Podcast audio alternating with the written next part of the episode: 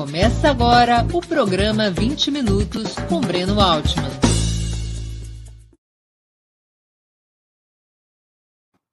Bom dia. Hoje é 8 de abril de 2022. Estamos dando início a mais uma edição do programa 20 Minutos. Nossa entrevistada será Letícia Parks. Ela é formada em letras pela Universidade de São Paulo e professora de ensino básico editora de multimídia do site Esquerda Diário, presente em 14 países, é uma das fundadoras do Quilombo Vermelho, de ativistas negros anticapitalistas. Antes de começar, quero pedir um pouquinho de paciência a vocês para o nosso imprescindível recado comercial. Opera Mundi sustenta-se graças ao apoio de seus leitores e espectadores. A sua contribuição é essencial e pode ser feita de cinco formas. A primeira forma, você pode se tornar assinante solidário de Opera Mundi em nosso site, com uma colaboração mensal permanente. Basta acessar o endereço operamundi.com.br barra apoio. Eu vou repetir, operamundi.com.br barra apoio. Segunda forma de colaboração você pode se tornar membro pagante de nosso canal no YouTube. Basta clicar na opção Seja Membro em nosso canal nessa plataforma, está diante dos seus olhos, e escolher um valor. Terceira forma de contribuição. Durante a transmissão de nossos vídeos, você poderá contribuir com o Super Chat ou Super Sticker. Normalmente, apenas as perguntas acompanhadas pelo superchats ou feitas por membros pagantes de nosso canal no YouTube são lidas e respondidas durante os programas ao vivo. Quarta forma de colaboração. Se você estiver assistindo o programa depois da sua transmissão, nossos programas gravados, poderá contribuir com a ferramenta Valeu, valeu demais, estipulando um valor da sua vontade e possibilidade. Quinta forma de contribuição a qualquer momento você poderá fazer um Pix para a conta de Opera Mundi, de qualquer valor que julgue adequado. Nossa chave nessa modalidade, nossa chave no Pix é apoie.operamundi.com.br. Vou repetir, apoie.operamundi.com.br. A nossa razão social é última instância editorial limitada. Lembre-se sempre, além dessas cinco formas de contribuição, Lembre-se sempre de dar like, de clicar no sininho e compartilhar nossos programas com seus amigos e em seus grupos. São ações que aumentam nossa audiência e engajamento, ampliando também nossa receita publicitária, tanto no site quanto no YouTube. Como esse programa foi previamente gravado, infelizmente, dessa vez não será possível é, perguntar à nossa convidada ao vivo e obter dela respostas que nossa audiência certamente teriam curiosidade em conhecer. Bom dia, Letícia. Muito obrigado por aceitar nosso convite. Uma honra ter sua presença no 20 Minutos. Ô, Breno, obrigada pelo convite mais uma vez. É um prazer enorme estar aqui de novo. É... E vamos para a conversa, que vai ser muito bom. Outra vez, né? Primeira vez que a gente se encontrou foi super legal. Letícia, você é autora do prólogo do livro Nós Mulheres, o Proletariado, de é, Josefina Martínez, publicado originalmente na Espanha. Nesse prólogo, você faz uma pergunta retórica inicial que eu vou te devolver. Quando pensamos na palavra proletariado, o que vem à nossa mente? Pergunto: quem é o proletariado? Que ótimo começar assim. É... Acho que a primeira coisa que a gente precisa se perguntar é por que, que a gente vem com essa imagem, né? No, na, no prólogo a gente fala, Breno, quando se pensa em proletariado, ou quando se fala em proletariado, muitas vezes vem essa imagem do operário de macacão azul ou laranja, né? Musculoso, é, com mãos fortes e etc. E na verdade já faz algum tempo, né? Desde principalmente na é, da Primeira Guerra Mundial, com o êxodo né, da, da, da classe trabalhadora masculina é, para a guerra, cumprindo função de soldados e etc., que as mulheres passam a ser uma parte muito significativa da classe trabalhadora, inclusive industrial, né? Ela já era uma trabalhadora é, do lar, ou a trabalhadora do trabalho doméstico, a trabalhadora da limpeza, a trabalhadora da manutenção urbana, da comida, do alimento, é, da circulação de, de mercadorias, né? As mulheres sempre tiveram nessa localização no mundo todo. E a partir desses é, da, dos efeitos da guerra, as mulheres também assumem uma posição dentro da indústria. Né? Então, a gente está falando de um proletariado hoje, contemporâneo, a nós, é, que no mundo inteiro é majoritariamente feminino, e aqui no caso brasileiro, a gente remarca bastante no prólogo, é um proletariado que é feminino e negro, né? Então existe uma, uma composição é, muito importante também é, das massas negras dentro do, do, proletariado brasileiro, tanto industrial quanto de serviços, é, dos trabalhos de extrativismo e etc. É, então a gente, inclusive no nosso país, tem uma característica muito especial é, de ter um proletariado que é composto, né? é, por uma parcela muito importante de mulheres negras, né? Então, que vão ter aí as características da interpolação entre é, as demandas da classe trabalhadora e as, as lutas, as demandas, as necessidades é, é, de negras e negros e de mulheres, né? Do, da luta é, contra o patriarcado.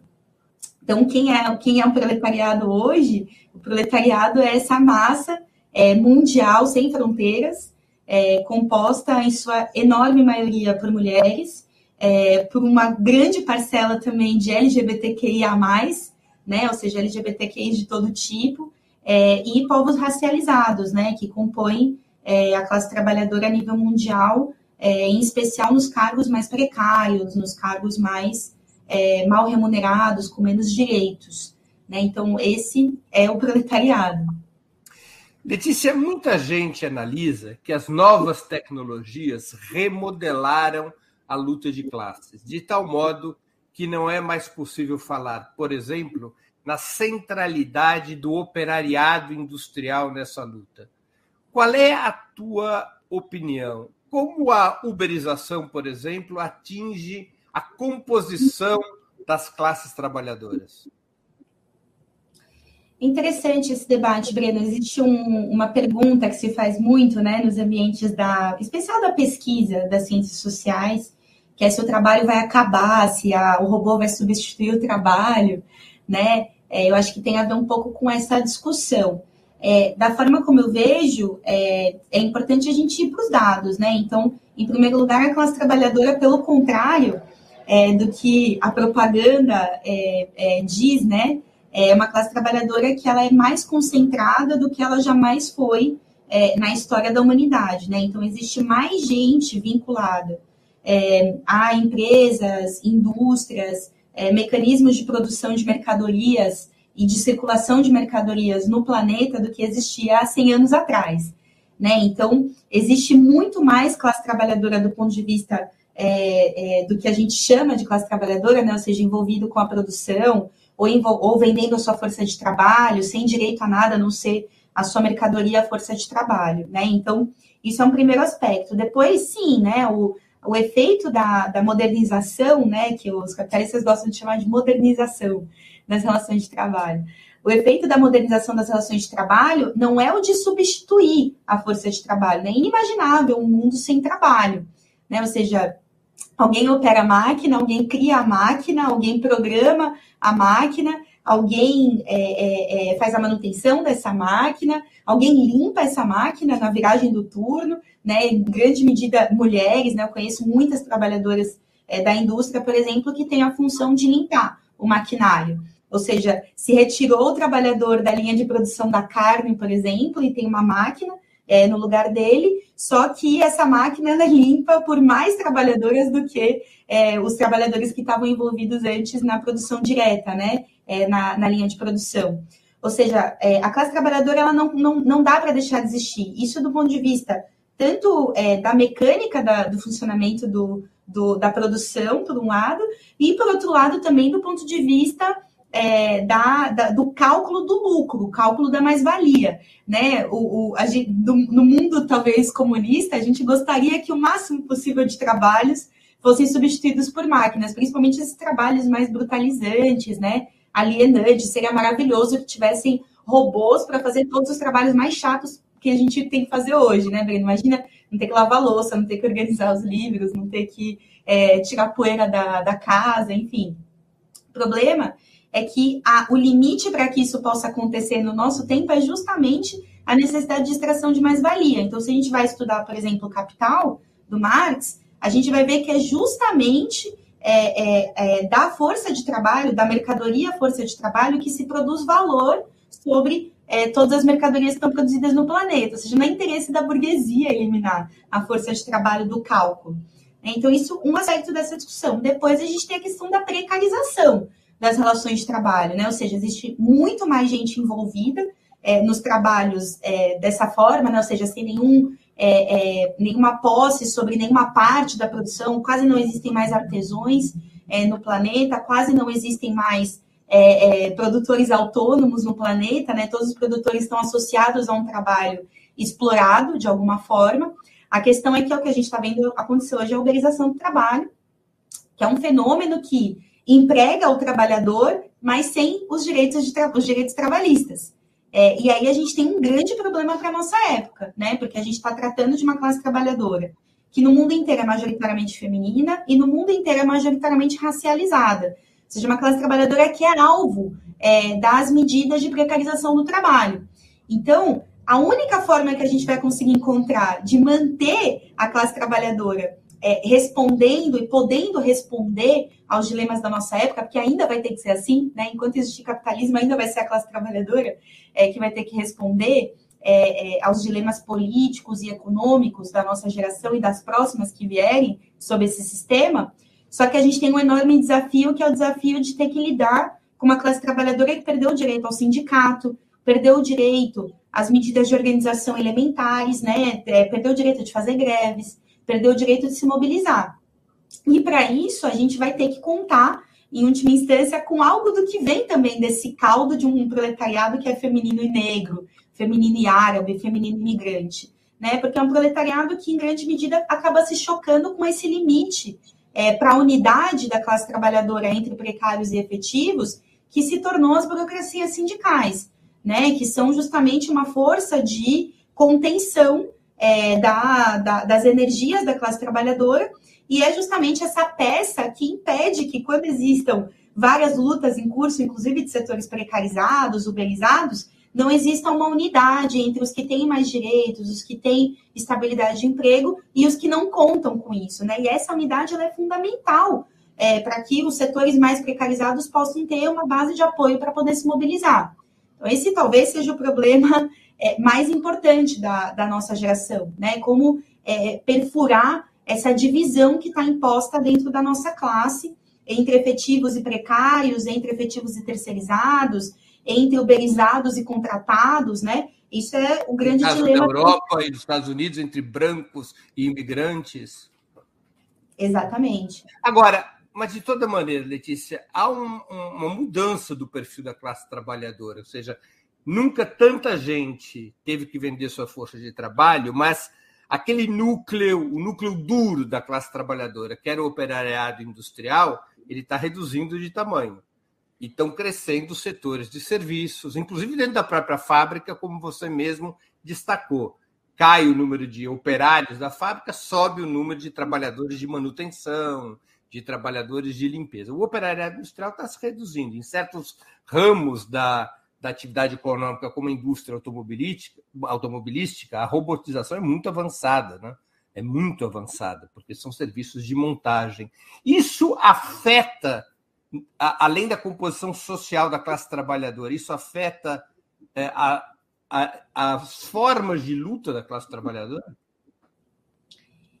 Isso cria mais poder para a classe trabalhadora, né? De um certo ponto de vista a contradição é um pouco essa, Breno, porque a gente tem uma classe trabalhadora que, é, em comparação com 50 anos atrás, é, produz muito mais carros do que produzia antes. Né? A produtividade por trabalhador, quando ele é um cara que sai da linha de produção e ele se torna um cara que opera um maquinário, por exemplo, é, a gente tem um deslocamento de função é, desse, desse operário em um período de décadas, que faz desse operário muito mais poderoso é, do ponto de vista do que ele pode causar de efeitos no capital se ele decide paralisar é, a sua fábrica, né? Então, é uma grande contradição para os capitalistas isso. Ou seja, muda desse ponto de vista também, porque é, o que a gente vai ver é a própria burguesia na história é, da luta de classes aprendendo a cooptar esses setores mais é, é com mais formação, com mais é, educação, com mais educação formal,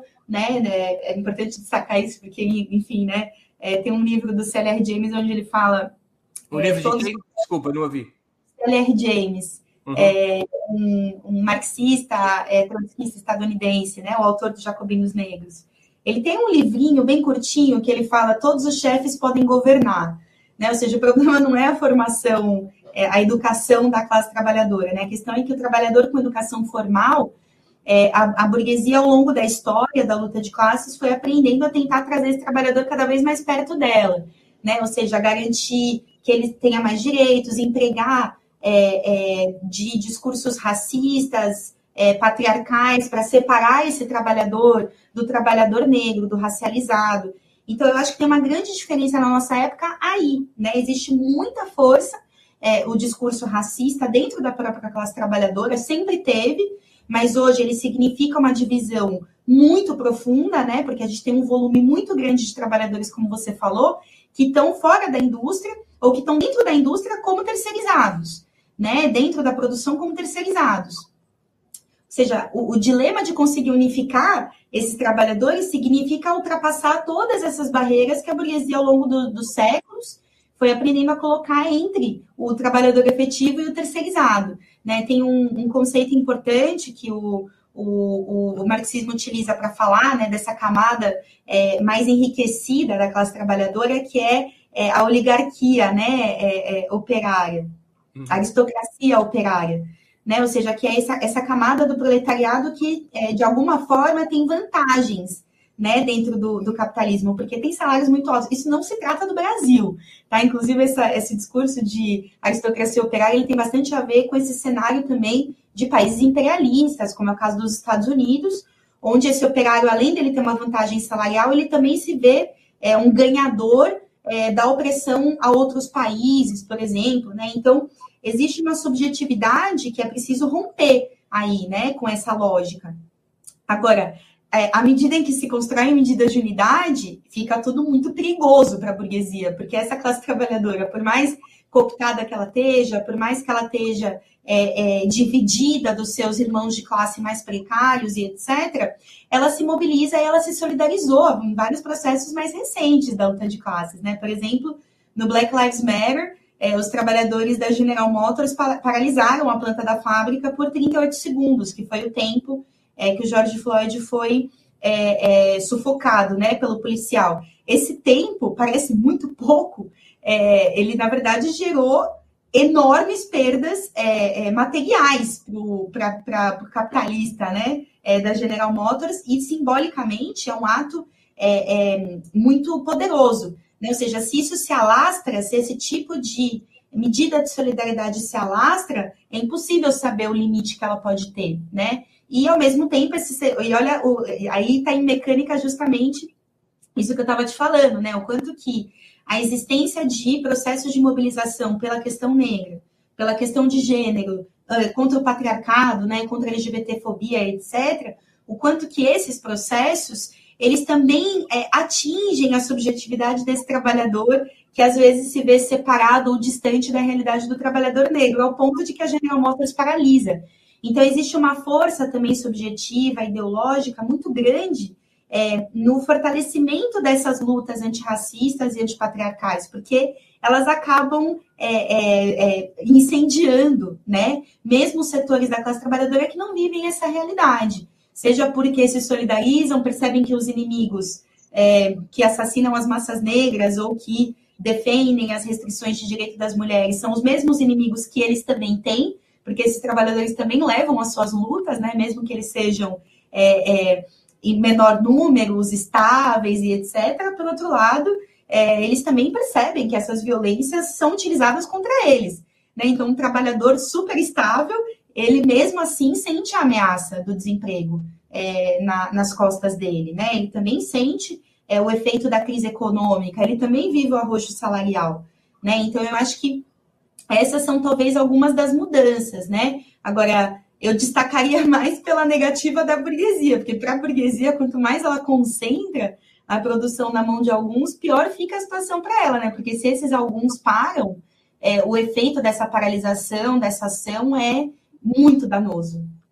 Quer dizer, o operariado industrial diminui de tamanho absoluto, mas seu poder de fogo se mantém igual ou até maior. Essa é a formulação. Eu, eu não diria. Menor, que... É menor a quantidade de operários industriais, mas sua capacidade de parar uma fábrica é igual ou maior do que no passado. É, sim e não, né? Porque ao mesmo tempo a gente teria que pegar os dados específicos, tá, Breno? Tem uma, um, um, artigo muito bom é, publicado no Ideias de Esquerda chamado Anatomia da Classe Trabalhadora no Brasil. Ideias de Esquerda é uma revista que a gente publica pela Esquerda Diário. Nesse artigo, a Daphne Helena, é, ela vai mostrando os dados da composição do, do, proletariado brasileiro e existe uma camada maior de trabalhadores envolvidos na indústria, né? É, do que existia. Obviamente que esses dados são pré-Bolsonaro e pré-pandemia. A gente está vivendo uma desindustrialização no Brasil. Né? Ou seja, é, com exceção dos processos de desindustrialização, as indústrias elas empregam mais do que elas empregavam é, no passado. E aí a gente vai ter vários serviços que estão envolvidos dentro da indústria. Então, é, eu, não dá para dizer que diminui a parcela do trabalhador industrial. O que sim diminui é a parcela do tra trabalhador industrial efetivo, é, vinculado é, com todos os direitos à, à, à, produção, com acesso à PLR, ou seja, o trabalhador que se entende é, General Motors é cada vez menor, porque dentro da GM a, a trabalhadora da limpeza, que é parte da produção industrial.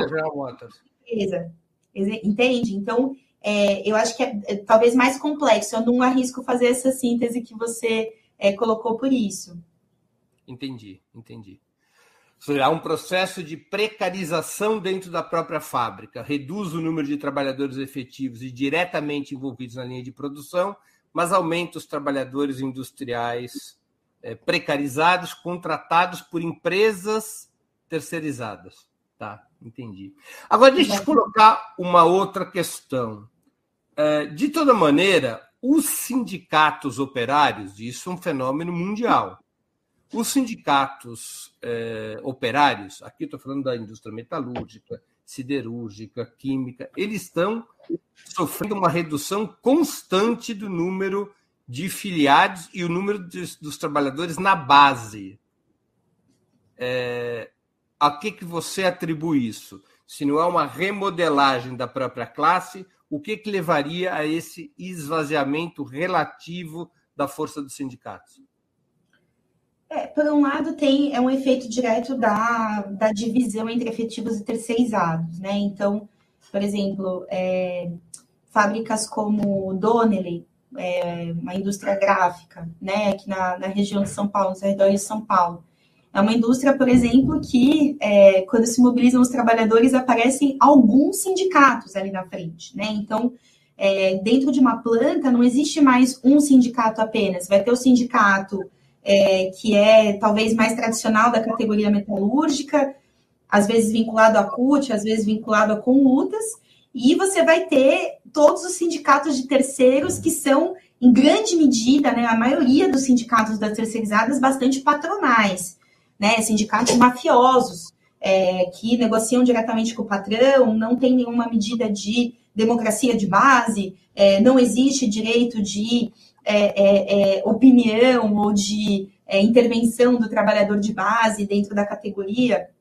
Então, em primeiro lugar, isso, né? Existe uma, uma um, um, um, se fraturou com a precarização do trabalho a, a categoria a categoria única, né? Poderíamos dizer assim.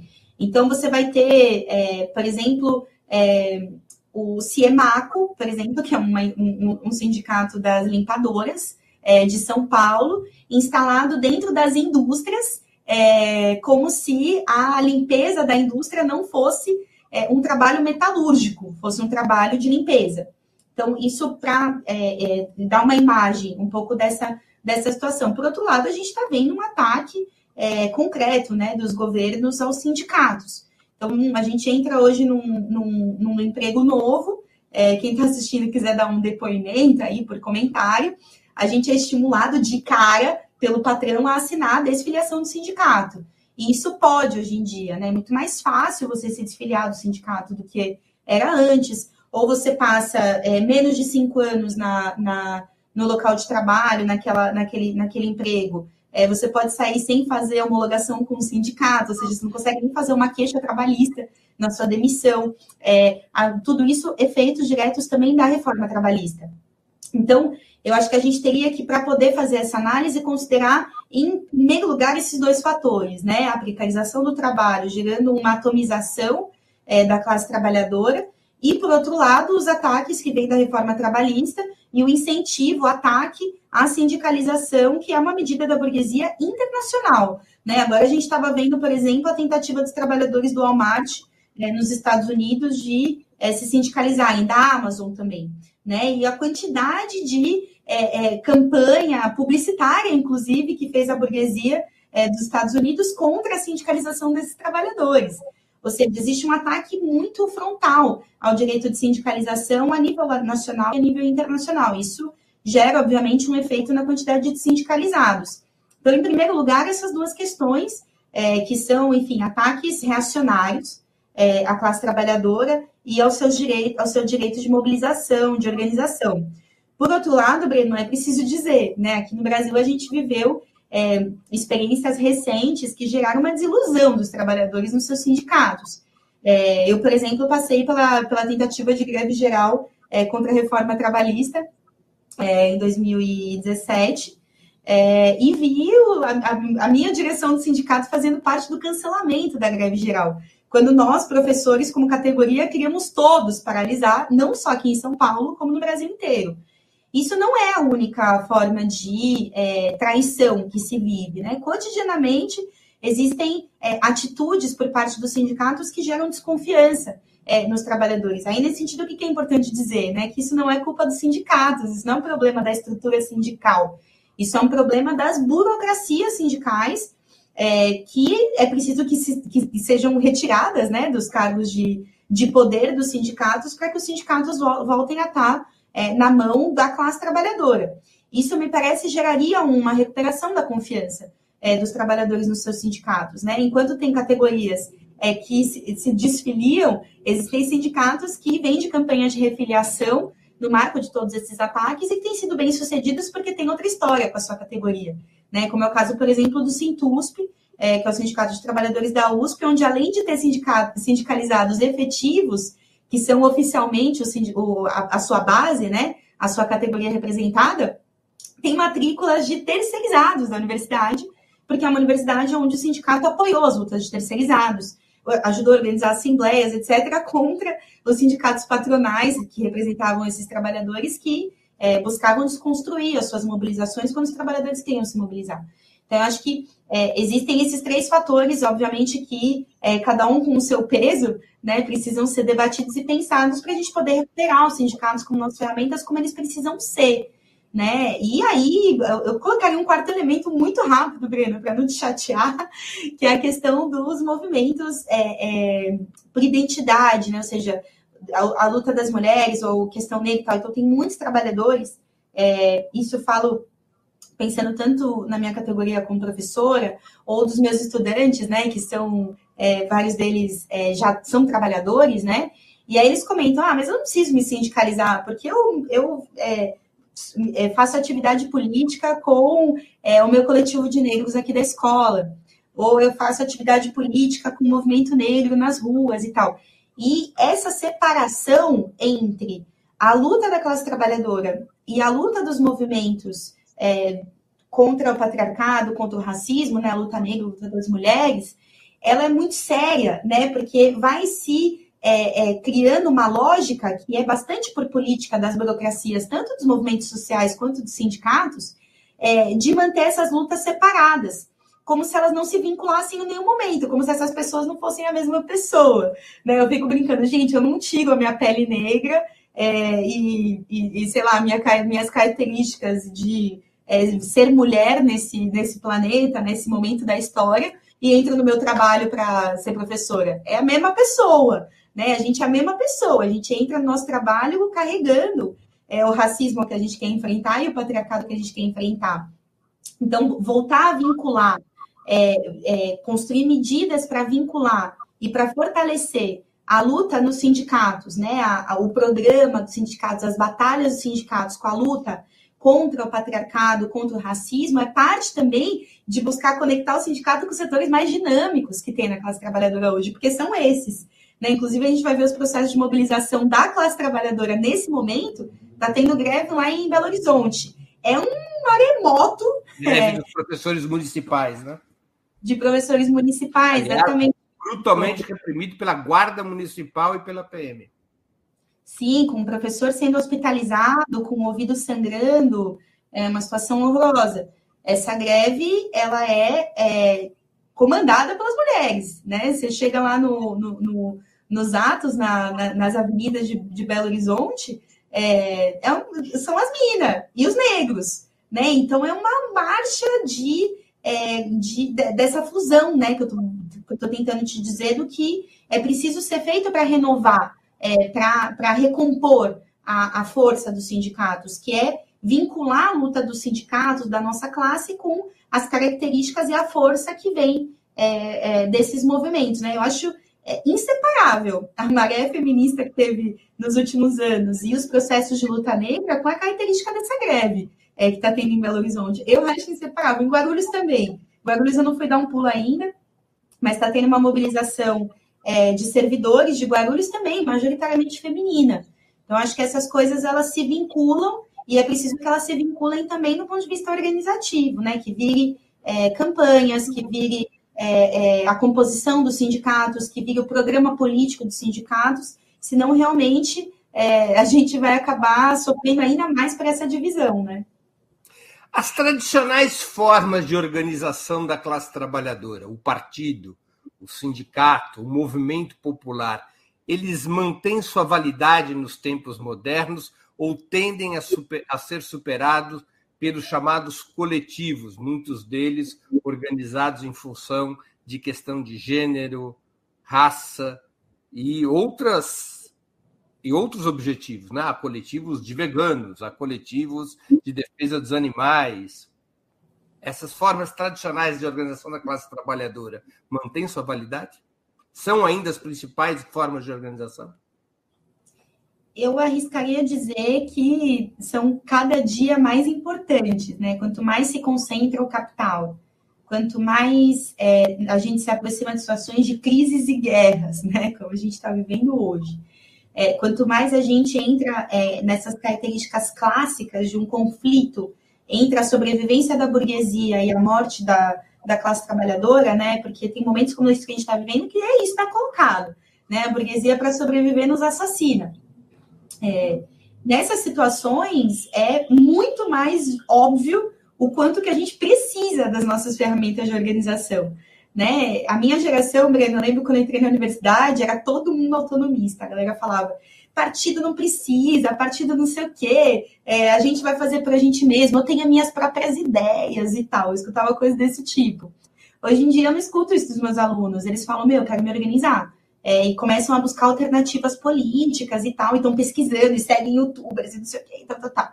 Então, eu acho que existe sim ainda um esforço é, por parte da, em especial como uma campanha liberal, né, de buscar conduzir esses movimentos de identidade a um caminho separado da luta contra o capitalismo e da luta de classes, né? Isso a gente vê todos os dias. É, a gente vê desde a composição que a Globo escolhe todos os anos para o Big Brother e as campanhas publicitárias, etc. Existe essa tentativa, né? Então não precisa organizar partido, fazer revolução, organizar classe trabalhadora, não precisa nada disso. A gente vai pôr umas propaganda, umas presidentes mulheres, umas primeiras ministras e tá tudo resolvido. Tá bom, gente? Não, não precisa fazer alarde. Só que não é assim, né? Porque também a gente está numa época onde, com todas as contradições que eu falei, a gente também está vivendo num mundo onde as mulheres mais estão em postos de comando. Ou seja, a contradição que tem aí, é, ela só é explicável é, através desse, desse, dessa lente né, marxista para encarar a realidade, que a burguesia aprende com a história. É, seus governantes aprendem com a história, os partidos do, do establishment aprendem com a história, e todos eles começam a tentar encontrar caminhos de nos convencer de que não é, não é preciso vincular a luta negra, a luta das mulheres, da população LGBTQIA, a uma luta anticapitalista. É, mas essa campanha está colocada, né? Então, primeiro a gente tem esse, esse problema, por isso que é muito importante que exista um combate permanente é, por parte de toda a esquerda é, revolucionária, socialista, comunista, contra é, os representantes liberais, né, do, do, do, movimento negro, do movimento de mulheres, né, como são Tabata Amaral, é, como são Jamila Ribeiro, como é, é todas essas campanhas de é, é, engrandecimento do que é a história de vida da, da Beyoncé, né, como se a Beyoncé fosse uma grande heroína para as massas negras, tudo isso a gente precisa é, desfazer essas confusões, né? A Beyoncé está milionária é, no mesmo momento onde, novamente, no Brasil, a fome começou, voltou a ser uma das principais causas de morte entre crianças. Não preciso dizer a cor dessas crianças que morrem de fome no Brasil. Né? Ou seja, a Beyoncé tem um diamante, é, não mudou a fome da, da, das crianças negras no Brasil, nem na África, e talvez esse diamante tenha. Nem produzido. nos Estados Unidos, aliás nem nos Estados Unidos, exatamente, Breno. Eu estava reassistindo aquele Nomadland, aquele filme é, maravilhoso é, que foi para o Oscar no ano passado, se não me engano. É isso, né? Estados Unidos está vendo uma realidade onde a classe trabalhadora precisa se mudar a cada dois meses para ter salário, porque ela é toda precariado e ela é toda sem contratos efetivos. É, e ela é branca e negra e latina, imigrante é, do leste asiático, da, do leste europeu e do, do, da Ásia e do Oriente Médio. Enfim, não mudou, né? A Beyoncé ter o seu diamante não, não, não garantiu casa para a classe trabalhadora norte-americana. Então, essa contradição é muito importante de ser trabalhada no nosso debate.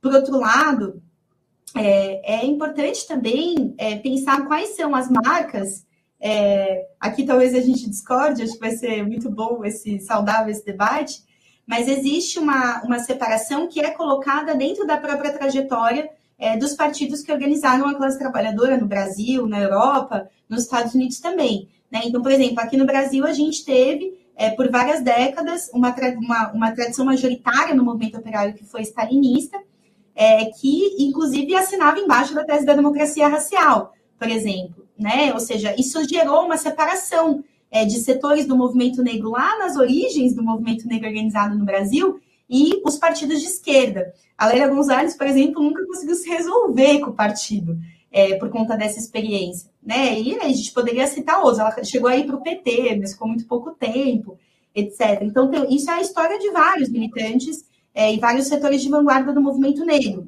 em especial. Né? No movimento de mulheres, por exemplo, existe é, um balanço que precisa ser feito, né? Inclusive aqui eu me separo dessa tradição, é, que, por exemplo, reivindica o Stalin como sua referência política. Bom, mas foi justamente o Stalin que voltou atrás em algumas das principais conquistas que as mulheres fizeram é, na, na, na, Revolução Russa, como, por exemplo, a legalização do aborto pela primeira vez na história. Né? O Stalin ele dá um passo, dá vários passos atrás, um deles é recriminalizar o aborto é, dentro da, da União Soviética. E tudo isso é cobrado pelo, pelo movimento de mulheres hoje, né? Então a gente chega nos espaços de debate sobre a questão de gênero e vão ter as feministas liberais, principalmente as liberais, né? Vão usar é, esses artifícios para igualar todas as tradições da esquerda etc. Mas isso é um debate que precisa ser feito. Por exemplo, é, para nós é muito importante, por exemplo, no livro, a gente dizer, bom, nós não fazemos parte desse, desse é, é, é, dessa tradição, né, é, que diz que é marxista, que na nossa opinião não é, e que iguala, por exemplo, é, é, e que diz, por exemplo, que de forma economicista vai se resolver o problema do, da opressão de gênero, a opressão racial, simplesmente com a tomada do poder, porque não é assim, é preciso garantir direitos após a tomada do poder, é preciso criticar as medidas de retrocesso nesses direitos, por exemplo, que levou adiante é, é, Eu sei que a gente pensa diferente aqui, é, mas eu acho que esse é um aspecto importante do, é, do, do, que tem por trás, né? Dessa, Entre, dessa... Entrevistador não pensa, só pergunta. Imagina, Breno, fala aí. Como organizar, Letícia, aqueles setores, a exemplo dos trabalhadores de aplicativos, que não possuem um espaço profissional compartilhado, um espaço comum, como é a indústria capitalista? Nós estamos falando de milhões de trabalhadores que trabalham individualmente e muitos deles, inclusive, nem se identificam como trabalhadores. São milhões. Como organizar esses setores? Essa é a pergunta de um milhão de dólares. É difícil. Tem uma, uma experiência na Argentina, é, que é a rede é, de trabalhadores precarizados, é, que foi feita lá. Chama La Red, só, né? La Red, quem quiser buscar na, na internet. É, com é, RED, né? Red em inglês e rede em, em é, vermelho em inglês e, e rede em espanhol.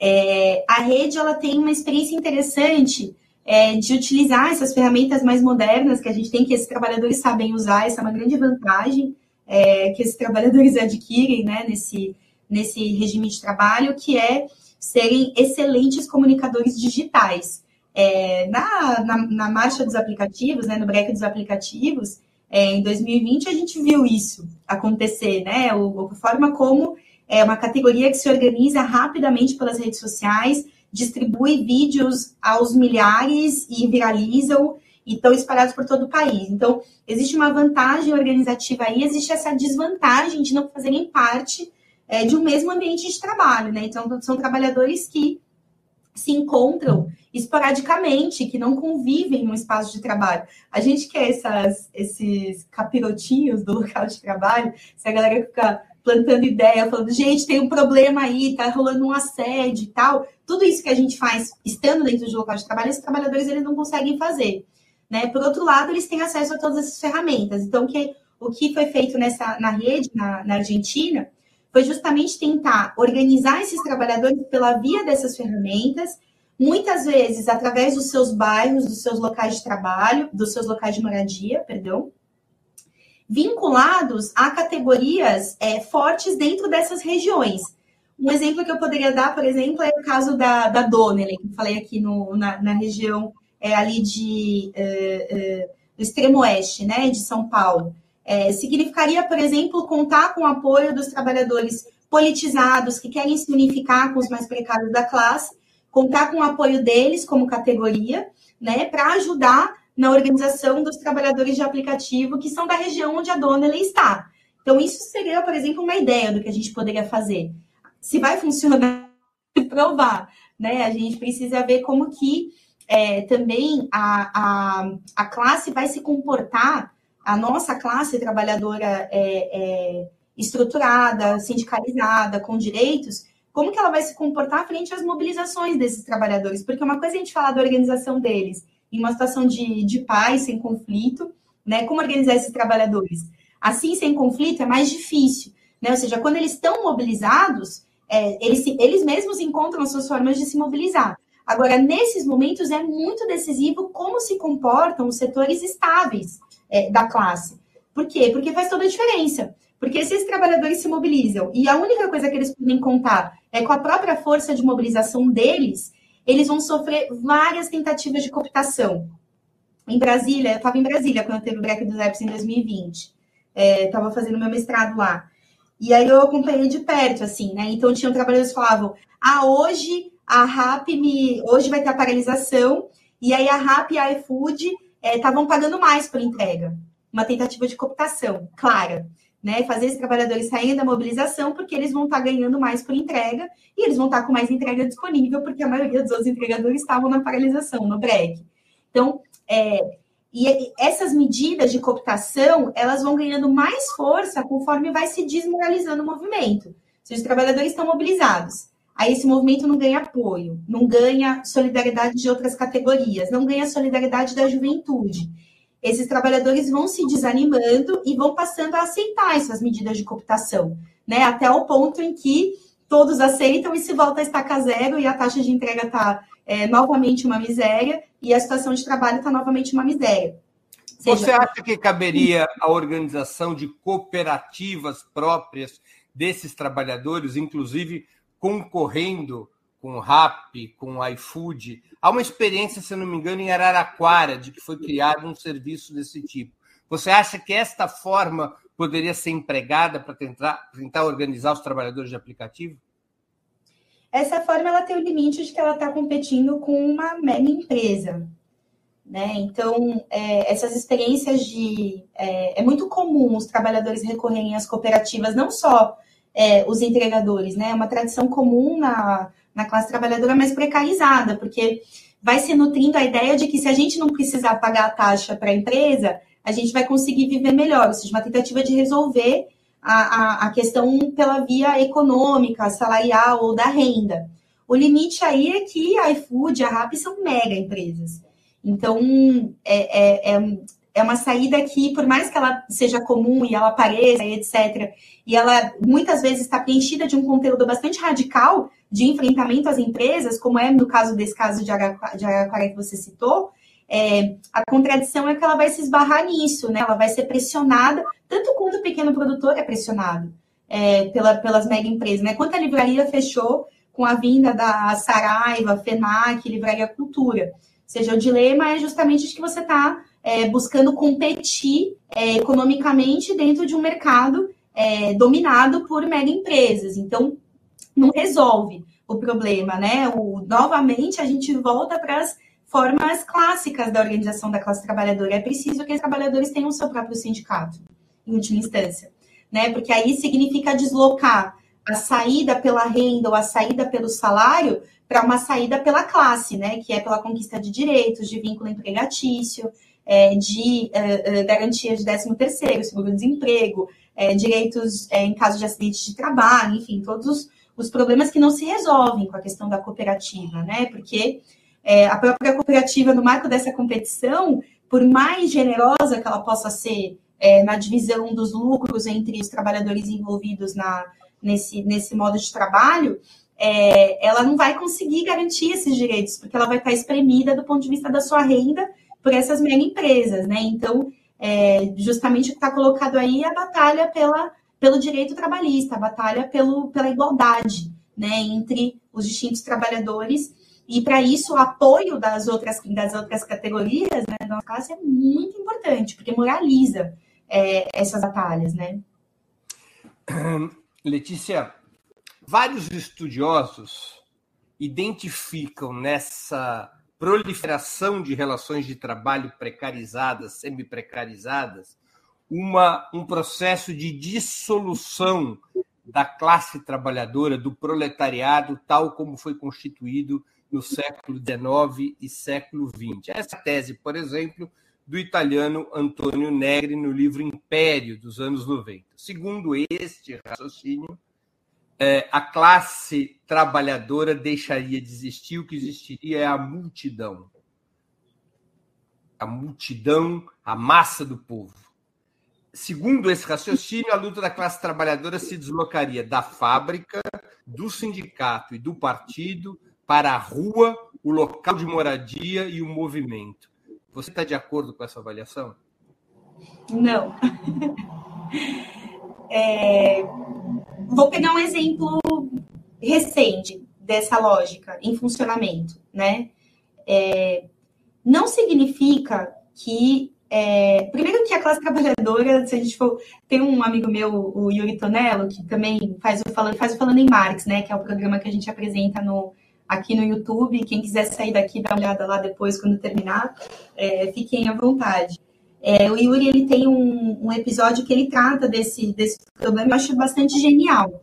Né? Ele mostra como, na verdade, quando a gente fala precarização do trabalho, a gente está fazendo uma comparação com os últimos 30 anos, que foi um ciclo de crescimento baseado é, na restauração burguesa, né, que é o que é o processo que a gente nomeia é, de é, entrada de capitais, expressão de capital no território não explorado de capital, que se torna a, a extinta União Soviética. Né? Tudo isso gera um processo de é, restauração burguesa a nível mundial, é, que gerou crescimento econômico em várias economias é, pelo mundo. Veio junto dele uma ofensiva neoliberal, né, que retirou direitos que vinham é, da situação anterior de bem-estar é, é, social, de relações de trabalho, é, reguladas em grande medida numa, numa espécie de uma competição é, ideológica com que era a perspectiva de um país socialista e etc. Né? Então, é, muita gente está assistindo não conhece essa, essa história, mas vale a pena revisitar, né? Porque que as burguesias a nível mundial estabelecem regime de trabalho com direitos, com leis e com é, garantias e etc. Né? Tudo isso é bastante uma burguesia pressionada é, pelo medo de que é, se alastrasse a nível internacional uma perspectiva de revolução né, é, em, em, todo o mundo. Então, em primeiro lugar, tem isso. Agora, se a gente vai olhar 100 anos atrás, né, a classe trabalhadora nossa ela não é mais precária que a classe trabalhadora que estaria dentro da fábrica, né? Ou que é, as crianças de quatro anos já estavam preparadas para botar a mãozinha no tear industrial. Ou seja, é, o Tony Negri teria que explicar o que, que ele está falando, né? Porque o Marx, quando fala da classe trabalhadora que pode fazer revolução, ele não está falando de uma classe trabalhadora que a gente conheceu na década de 70, é, de 80, de 60. Né? Ele está falando de uma classe trabalhadora em condições muito precárias, inclusive uma classe trabalhadora que sequer tinha sindicatos é, de forma generalizada. Né? Os sindicatos eles eram uma experiência é, inicial inglesa é, que vai se alastrando a nível internacional a partir é, do desenvolvimento dos partidos da Segunda Internacional. Então, é, é, dito isso, não perde o papel dos partidos, dos sindicatos e etc. Por quê? Porque a gente ainda vive sob um sistema capitalista de divisão da força de trabalho, de divisão é, das classes, né, de oposição entre uma classe de possuidores da, dos meios de produção e sequestradores de mais-valia e uma classe de despossuídos, que tem como única mercadoria que tem acesso e que podem vender a sua própria força de trabalho, né? É, nome, dê o nome que se dê, né? Essa é a realidade da grande massa é, mundial, sejam domésticas e faxineiras ou trabalhadores da indústria, essa é a realidade da grande massa a nível mundial. E, na verdade, o que a gente vai ver é, é, é quando se materializam processos de mobilização é, que passam por fora é, dos sindicatos ou uh, das categorias mais, é, da, da, não das categorias mais estáveis, né, mas da, das estruturas de organização da classe, o que a gente vai ver é que acontecem revoltas impressionantes né? O que, que foi Black Lives Matter nos Estados Unidos durante 2020 e 2021? É inexplicável o que aconteceu ali. É impressionante. Foi justamente um movimento que envolvia é, organizações de bairro, organizações por moradia, é, é, existiam né, o, as ocupações, que também é, um, é, uma das táticas que Tony Negri defende, não só ele, né, George Agamben, enfim, é, Dardot, Laval, né, que são esses movimentos pela cidadania, né, o movimento cidadão e etc. Ou seja, existiu muito disso nos Estados Unidos, existiam movimentos pela identidade, que também é bastante exaltado por essa teoria que é, busca é, é, rever né, o papel da, da mobilização operária e sindical e etc. Ou seja, todos esses movimentos estavam ali. Mas, um, essa revolução. Por quê? Dois, é, essa revolta. Eu vou te pedir para repetir o teu item 1, porque houve uma pequena interrupção. Tá. Um, essas revoltas é, organizadas por esses mecanismos, né, é, que o Negri vai dizer que são os grandes mecanismos da mobilização é, da nossa época, essa revolta ela não virou revolução. Ou seja, ela foi uma grande revolta, ela foi impressionante, mas ela não conseguiu derrubar o poder é, estadunidense, ela não conseguiu é, é, colocar a produção a serviço da classe trabalhadora, ela não conseguiu é, fazer todas essas manobras que a gente viu em execução é, no processo revolucionário de 1917, na Rússia, né, que aconteceu pela via é, da organização da classe trabalhadora. Ali, inclusive, não tinham sindicatos, né, tinham alguns sindicatos, muito poucos, mas tinha a classe trabalhadora organizada pela via dos seus comitês de fábrica, né, os seus conselhos de fábrica, comitês de fábrica, que é a palavra Soviet, né? O que a palavra Soviet significa. Então, um, é, os movimentos de bairro, os movimentos de identidade, eles podem é, protagonizar e dirigir grandes revoltas, mas eles não conseguem transformar revoltas em revoluções. E aí a gente chega no ponto dois, que é por que, que isso não é possível, né? Porque, em última instância, a gente não está lidando com. Quando a gente organiza partido, a gente está pensando o quê?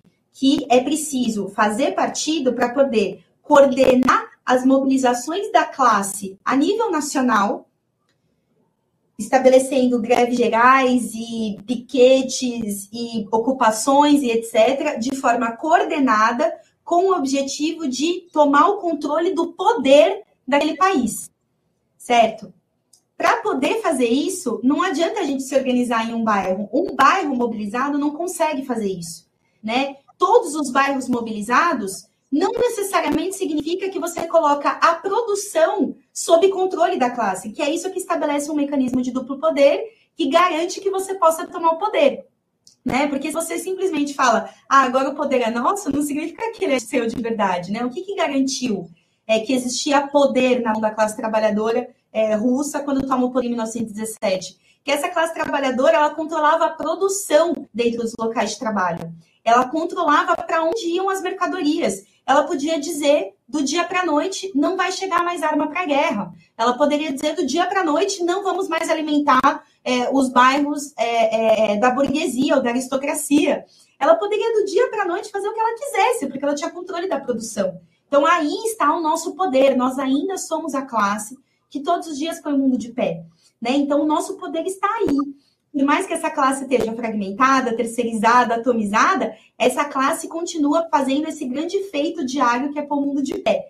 Ou seja, é aí que está o nosso poder, né? O nosso poder, ele não está sozinho na nossa casa. Dali pode surgir muita coisa. Nas mobilizações de bairro, pode surgir é, é, incêndios que é, levam a mobilizações de greves ou a processos incandescentes e é, imparáveis de mobilização operária, como é um processo que a gente conta no livro, né? É, no Nós Mulheres do Proletariado, a gente conta, por exemplo, das greves de inquilinas, que aconteceram tanto na Argentina quanto é, na Inglaterra. E é muito interessante, né? Por exemplo, o caso de Oxford, é, as greves de inquilinas que se recusavam a pagar os, os, os aluguéis que tinham aumentado no meio da Primeira Guerra se aumentaram os aluguéis, elas falam, não, a gente não vai pagar esses aluguéis. Né? Essas inquilinas, o que, que elas fazem? Elas vendem uma experiência de greves operárias nas fábricas têxteis que elas trabalhavam, elas levam essa experiência para organizar com os mesmos métodos é, uma espécie de greve de inquilinas dentro dos seus bairros, e a partir das greves de inquilinas, elas mobilizam a, a, categorias distintas da classe trabalhadora em apoio a essa greve e vencem e conseguem estabelecer uma lei que limita é, é, é, a, o encarecimento dos aluguéis. Ou seja, não significa dizer, Breno, que a luta da classe trabalhadora não pode ser uma luta contra os ataques à moradia. Ela é isso. Né? Agora, para ela poder ser isso com força, ela precisa que esses moradores de cada um dos bairros precários da cidade de São Paulo, de Janeiro, Salvador, qualquer cidade que a gente pensar, vejam que o grande poder que eles têm na mão deles é a possibilidade de eles saídos dos seus bairros, indo para o local de trabalho, incendiar essa categoria para apoiar a sua luta por moradia. E o contrário também. Né? Essas trabalhadoras elas saem da greve de inquilinas, por exemplo, mobilizando um dos maiores processos de greves gerais que acontece na Inglaterra, que é no ano de 1907. Né? Ele, é, ele é incendiado pela greve de inquilinas, esse processo de greves gerais. Então, é, essas coisas elas se combinam, elas não estão separadas. Agora, é muito importante dizer isso. Por que os sindicatos e os partidos? Partido porque a estratégia para resolver o drama da nossa classe é a tomada do poder. A gente não pode simplesmente achar que a gente vai mudar o poder do capitalismo de bairro em bairro. Né? A gente vai transformar a nossa realidade é, atacando o, o, o poder central do capitalismo que está na produção de riqueza. Por outro lado, é, a gente não acha que a nossa classe tem que fechar os olhos para a luta contra o encarecimento dos aluguéis ou para a luta pelo direito à terra, à moradia. Todas essas lutas precisam ser parte do programa e da ação cotidiana é, da classe trabalhadora, porque uma coisa sem outra não existe, né? O trabalhador tem casa ou não tem casa. Né? São, é a mesma pessoa de quem a gente está falando. Antes de continuarmos, quero pedir uma vez mais que vocês contribuam financeiramente com a Opera Mundi. Lembrem-se, há cinco formas de fazê-lo. A primeira é assinatura solidária em nosso site, operamundi.com.br barra apoio, repito, operamundi.com.br barra apoio. A segunda é se tornando membro pagante do nosso canal no YouTube. A terceira é contribuindo agora mesmo com o Super Chat ou o Super Sticker. A quarta é através da ferramenta Valeu, valeu demais quando assistirem nossos programas gravados. A quinta é através do Pix. Nossa chave é apoie arroba operamundi.com.br. Vou repetir nossa chave no Pix, apoie arroba operamundi.com.br. Nossa razão social é última instância editorial limitada. Quero também informar que estamos com uma promoção especial para quem fizer uma assinatura solidária de Ópera Mundi. Os primeiros 50 assinantes dessa promoção receberão um dos famosos e charmosos bonés do Movimento dos Trabalhadores Sem Terra, o MST. O brinde vale para quem fizer assinatura anual de qualquer valor ou mensal de pelo menos 48 reais. A gente está comprando o boné diretamente do movimento, ou seja, é um boné legítimo do MST e isso ajuda nas finanças do movimento. A assinatura solidária pode ser feita no endereço operamundi.com.br. Repito, operamundi.com.br. Letícia, qual o papel da luta cultural para recriar a identidade de classe do proletariado? Como as organizações de classe poderiam atuar para elevar a educação política e cultural dos trabalhadores depois de 30 anos, nos quais a cultura socialista esteve acuada pelo neoliberalismo e seus valores. Interessante. Acho que isso que a gente está fazendo aqui, Breno, acho que é uma, uma ação que deve, deve ser parte do cotidiano, né? É, dos espaços sindicais, de organização dos trabalhadores de qualquer tipo.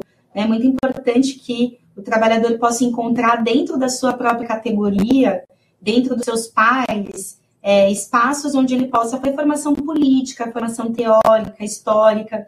Tem muito interesse, né? Todas as vezes que a gente conversa entre professores, gente, vamos fazer uma formação autogestionada sobre questão negra ou sobre é, história de São Paulo. A gente chegou a fazer passeio São Paulo Negra é, para, enfim, conhecer nossa cidade, poder falar sobre a tradição é, de luta negra que tem aqui na nossa cidade e tal, sempre é muito bem-vindo. Então, acho que isso é um, uma ferramenta muito importante, né? Os sindicatos, como ferramenta de formação política, é, teórica, histórica, acho que é uma questão muito importante.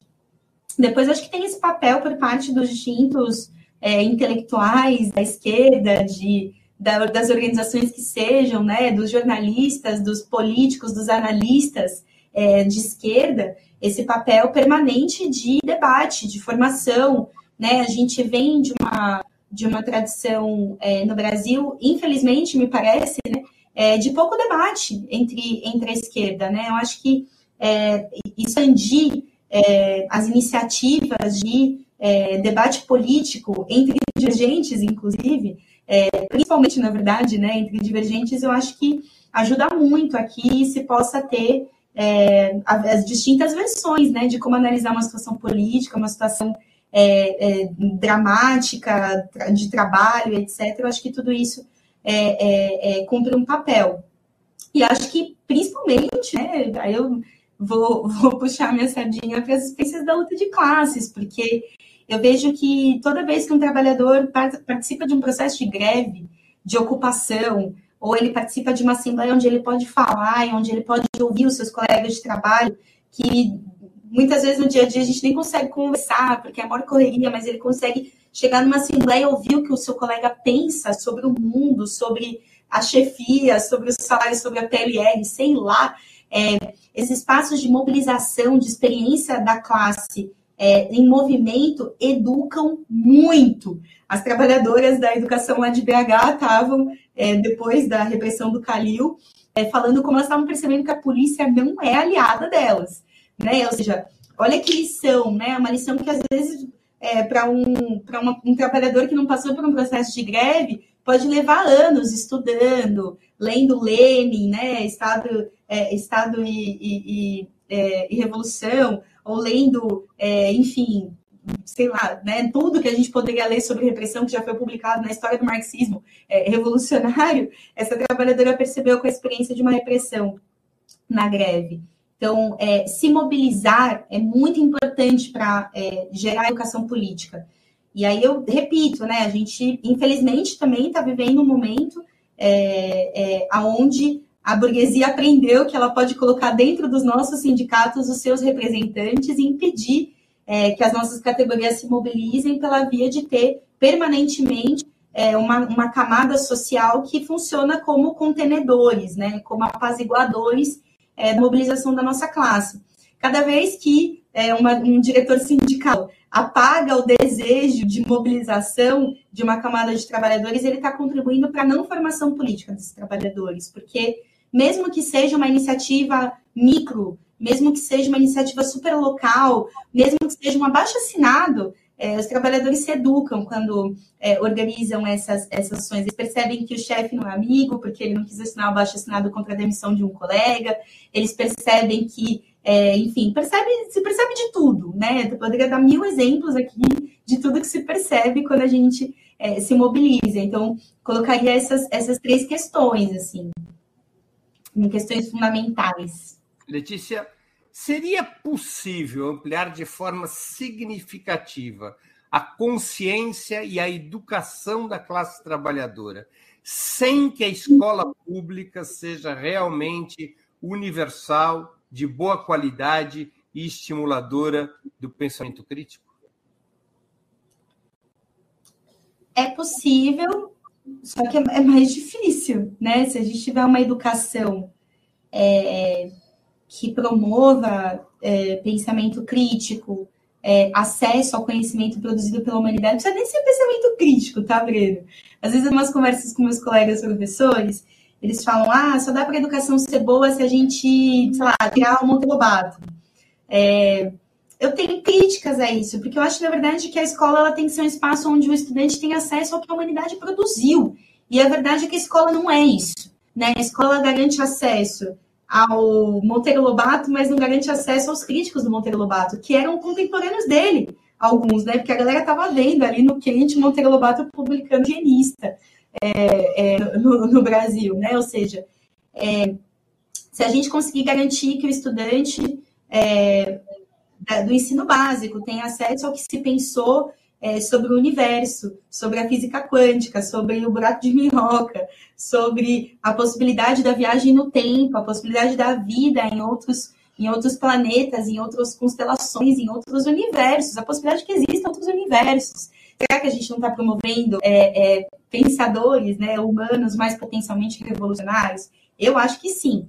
Agora, o acesso à educação sozinho não garante. Né? A gente teve o caso, por exemplo, da Maria A, é, que é aquela executiva da, da Avon, é, que foi estudante de uma escola de elite de São Paulo, que não é simplesmente uma escola de elite, é uma escola de elite é, que se diz progressista, que leva os estudantes para conhecer acampamentos é, do MST, né, que leva os estudantes para conhecer ocupações urbanas é, de todos os tipos, de várias de distintas correntes políticas, que leva os estudantes para conhecer o trabalho fabril. Essa escola, né, é, numa escola como essa, é, se formou uma mulher que manteve em cárcere privado, é, em situação de escravidão, é, uma trabalhadora doméstica, idosa.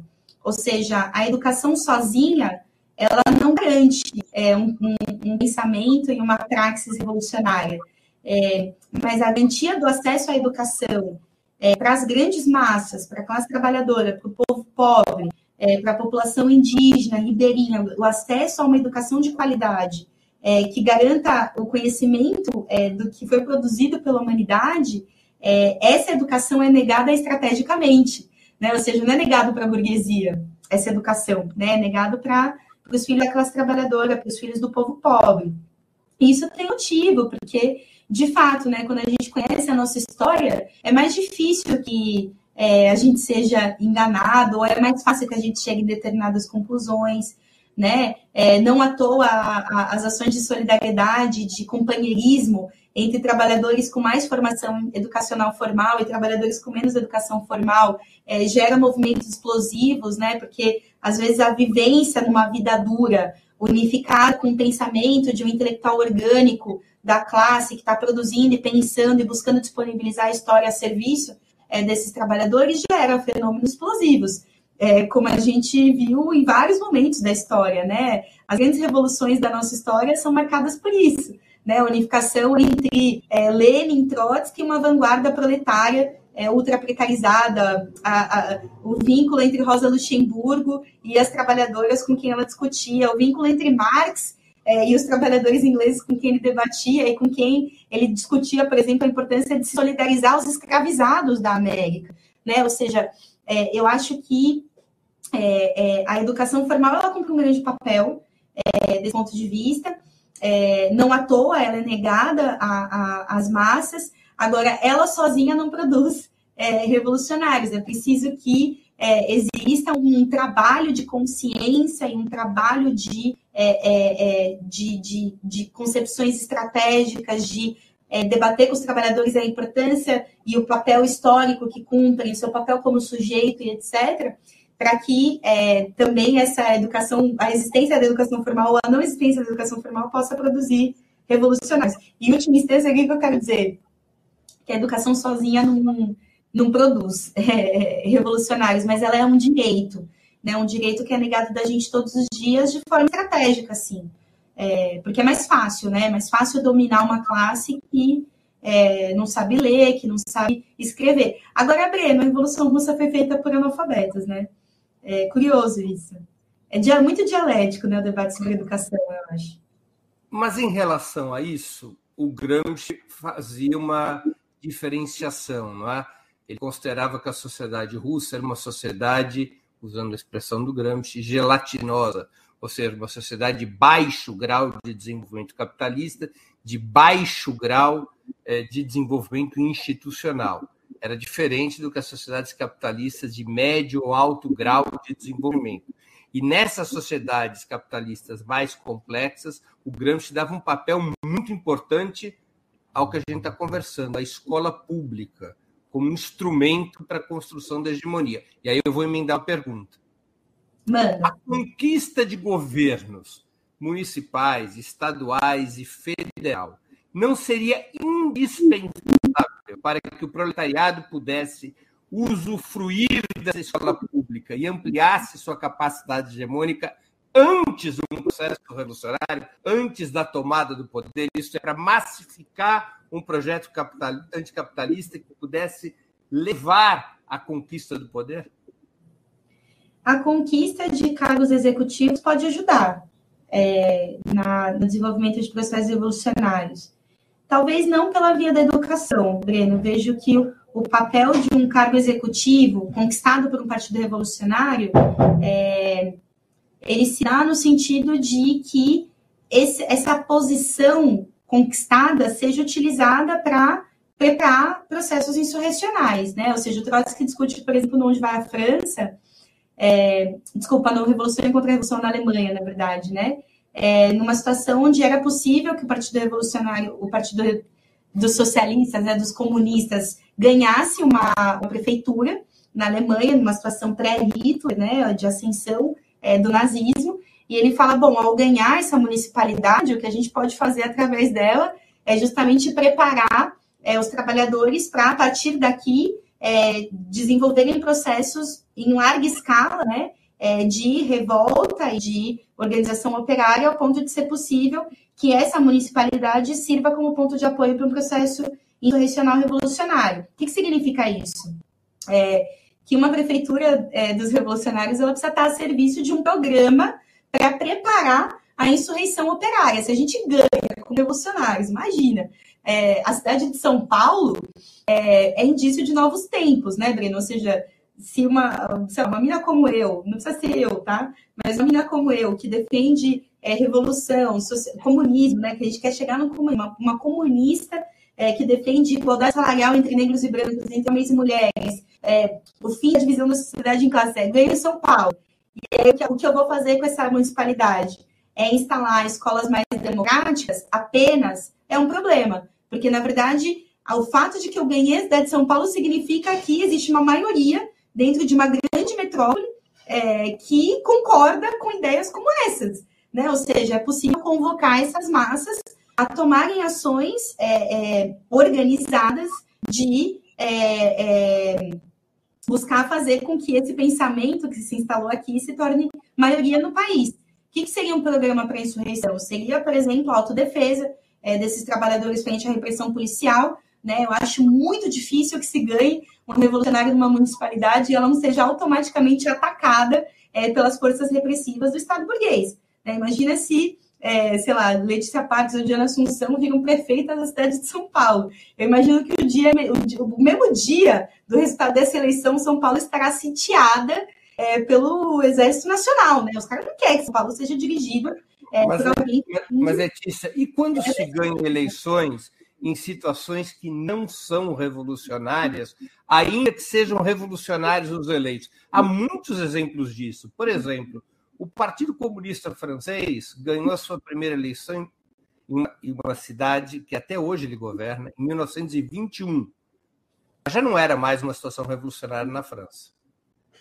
as massas haviam votado no PCF, mas não para que ele organizasse a revolução. Haviam votado no PCF porque os partidos da burguesia eram corruptos, eram é, venais, estavam vinculados à acumulação de capital, não construíam serviços públicos adequados. O PSF, é, sem estar em condições políticas de organizar a insurreição nessa cidade onde ganha a primeira eleição, e ganhou em várias cidades da França, ainda nos anos 20, só para citar um exemplo, o PCF assumiu tarefas reformistas, reformar a educação, reformar a saúde, ampliar a hegemonia da classe trabalhadora nessas cidades não tem este papel, em especial rumo à educação, conquistar governos, ou seja, em períodos não revolucionários, portanto, períodos em que não é possível organizar insurreição, insurreições, preparar melhores condições de hegemonia da classe trabalhadora, recorrendo a várias ferramentas, entre essas a reforma da educação? Sim, reformar a educação pode ser uma tarefa de um, de um governo, de uma municipalidade. É, agora, está colocado para os revolucionários fazer mais do que isso. Os revolucionários podem se contentar com a estagnação analítica de uma situação é, não revolucionária, porque as situações são transitórias em grande medida, né? Ou seja, é, existiam condições colocadas, nesse caso, por exemplo, de 1921 na França, que poderiam permitir que o PSF tivesse se radicalizado bastante frente a ter conquistado esses postos. E, pelo contrário, o PSF, como você mesmo falou, é, estabeleceu uma política de é, conquistar essas posições e buscar mantê-las através de é, é implementar medidas é, reformistas ou de assumir um programa reformista, né? abrir mão é, de um programa revolucionário naquela situação. Ou seja, o que está colocado aí? Ao se substituir pela municipalidade, pelo cargo executivo, a possibilidade de levar adiante um programa revolucionário. E aí você pode calcular o que fazer. Né? A questão é que não pode sair de um programa revolucionário a perspectiva de organizar é, a classe para uh, uh, golpear a burguesia, seus postos estratégicos, organizar suas greves, preparar é, situações de é, tensionamento mais profundo com, com a burguesia, né? Ou seja, nesse marco dessa situação, que o, que o PSF, PCF fez? Ele é, ao assumir um programa reformista, ele é, buscou conservar essa localização política como governo executivo das municipalidades, em detrimento de buscar avançar posições é, revolucionárias dentro da França. Qual que é a contradição aí? A contradição é que se você não avança com posições revolucionárias, você perde as suas posições conquistadas também. Ou seja, os revolucionários eles não vão conseguir ficar em municipalidades é, como reformistas porque os melhores reformistas não são os revolucionários, os melhores reformistas são os reformistas. Ou seja, toda vez que o revolucionário assume um posto de comando executivo e ele passa a exercer uma função reformista, ele está preparando o terreno para que essa posição conquistada seja perdida e voltem os reformistas a governar e a conciliar com a burguesia e buscar manter um estado de paz social, né? Ou seja, isso foi o que aconteceu na França. É, seja porque o, PS, o PCF perdeu é, o seu, as suas municipalidades, seja porque o PCF se tornou reformista e não é mais um partido é, é, que organiza a classe para ações insurrecionais né, e radicais. Ou seja, eu acho que a contradição é um pouco essa. Está bastante colocado isso para alguns, alguns é, casos recentes, por exemplo, o caso do Siriza na França. Né? O Siriza assume o governo. Na Grécia. Desculpa, na Grécia, falei na França, né? É, o Siriza na Grécia foi um, um exemplo de é, categórico, né? O Siriza foi eleito dizendo que não pagaria as dívidas com a Alemanha, que, enfim, a dar calote na Troika, etc. E, e foi eleito no curso de um processo de é, é, legitimação do Siriza como é, representante, como direção, né? De um processo que era um processo revolucionário na Grécia, tiveram mais de 10 tentativas de ocupação do parlamento, Por exemplo, na Grécia, uma dezena quase de greves gerais, ou seja, uma situação onde é bastante possível é, conquistar o poder, né, é, é, na Grécia, e obviamente a partir da conquista do poder se abririam dezenas de contradições, mas a gente tem que chegar nesses momentos dessas contradições se colocarem. É muito melhor isso do que o Siriza fazer o que fez, que assumiu com todo esse caldo ativista, né, que alimentou a, a, a construção e, a, e, o fortalecimento do Siriza como é, direção, e assumiu, na verdade, para é, cumprir a função de administrar as crises é, da gestão do Estado capitalista, né? mantendo, inclusive, vários ataques que é, os governos anteriores tinham estabelecido, né? desde campo de concentração de refugiados até o pagamento sistemático é, das dívidas à Alemanha. Ou seja, isso mostra como é, a, a, ausência de um programa revolucionário nessas situações cobra um preço muito alto, que é a recuperação da burguesia. Você deixa a burguesia se reorganizar, ela fica tranquila, porque não vai ter nenhuma tensão ali com ela, não vai ter nenhuma, nenhuma medida insurrecional, nenhuma greve geral, nem nada. Vai ficar tudo em paz, porque todo mundo confiou que a eleição e o cargo executivo ia resolver tudo.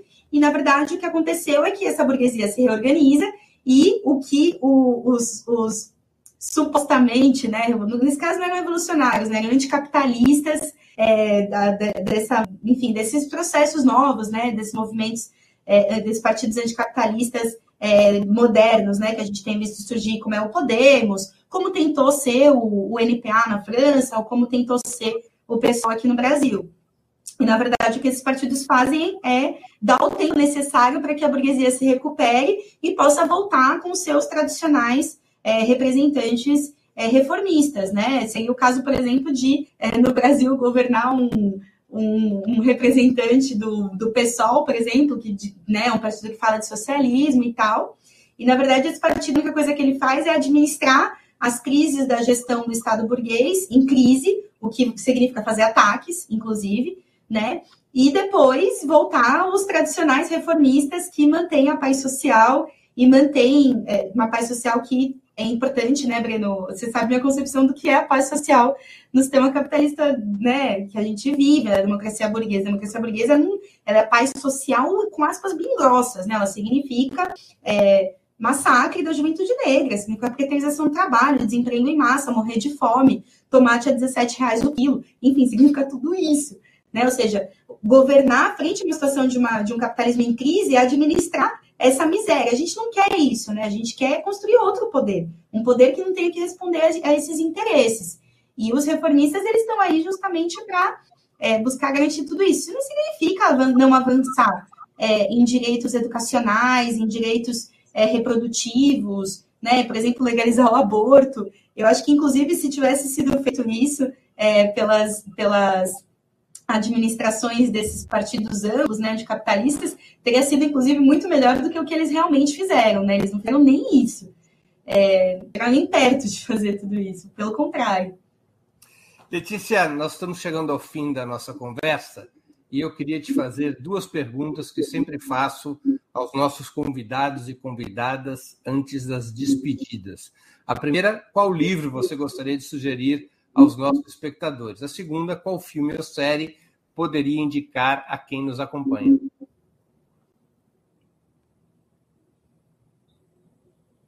Cortou para mim. Ah, voltou. Qual filme ou série? Qual livro você gostaria de indicar? Gostaria de sugerir aos espectadores? Ou qual filme ou série, ou série poderia indicar a quem nos acompanha?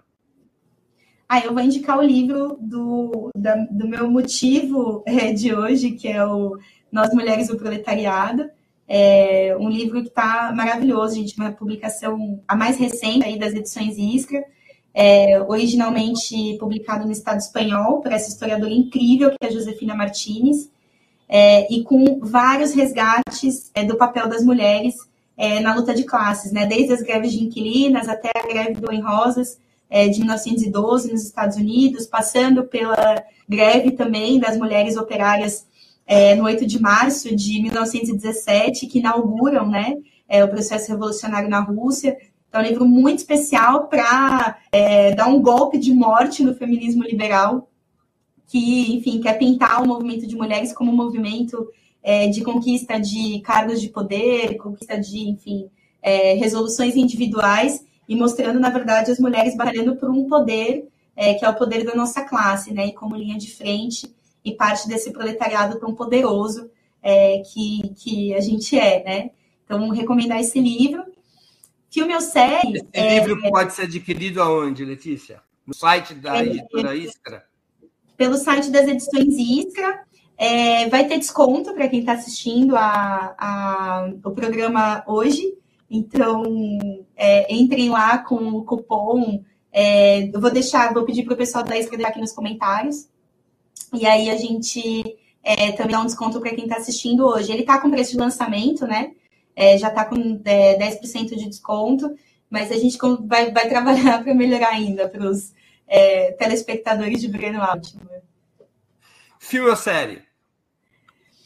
Vou recomendar o Nomadland. Acho muito bom esse filme, um filme que conta. É, falei um pouco dele hoje, né?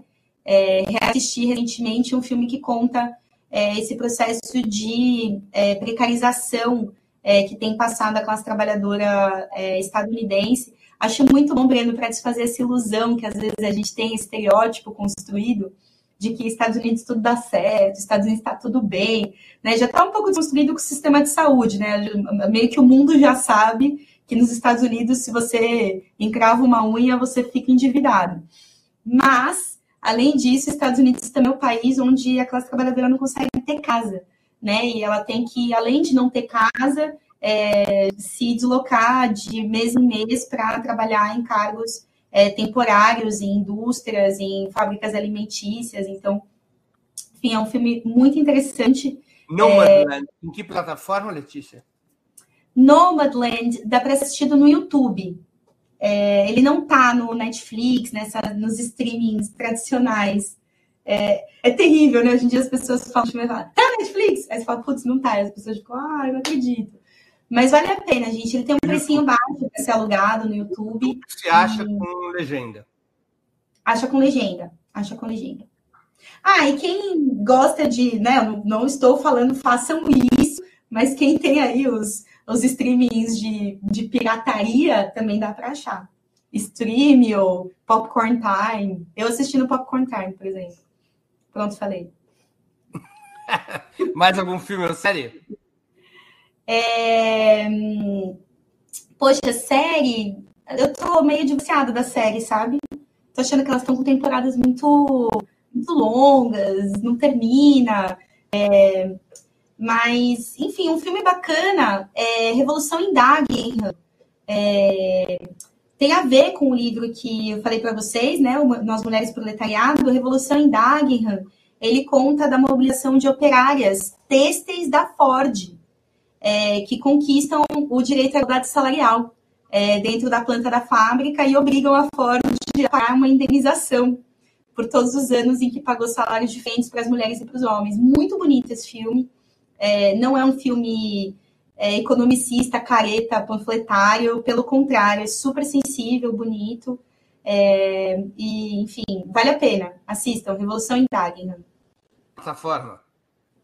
Plataforma do Dagenham, se não me engano, está no Amazon Prime.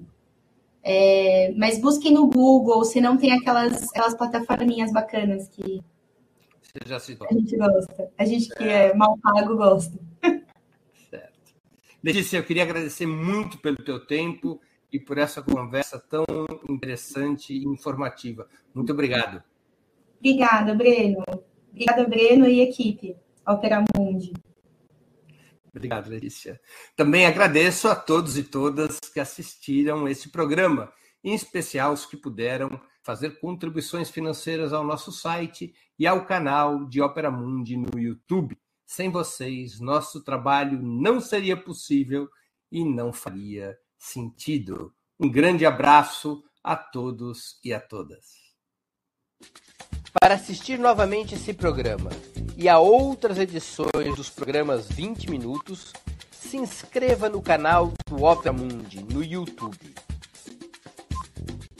Curta e compartilhe nossos vídeos. Deixe seus comentários. O jornalismo de Obra Mundi é mantido com o seu apoio. Faça uma assinatura solidária em www.operamundi.com.br. Com um pequeno valor mensal, você nos ajuda no desenvolvimento de um jornalismo independente e de qualidade. Obrigado pela audiência e até a próxima.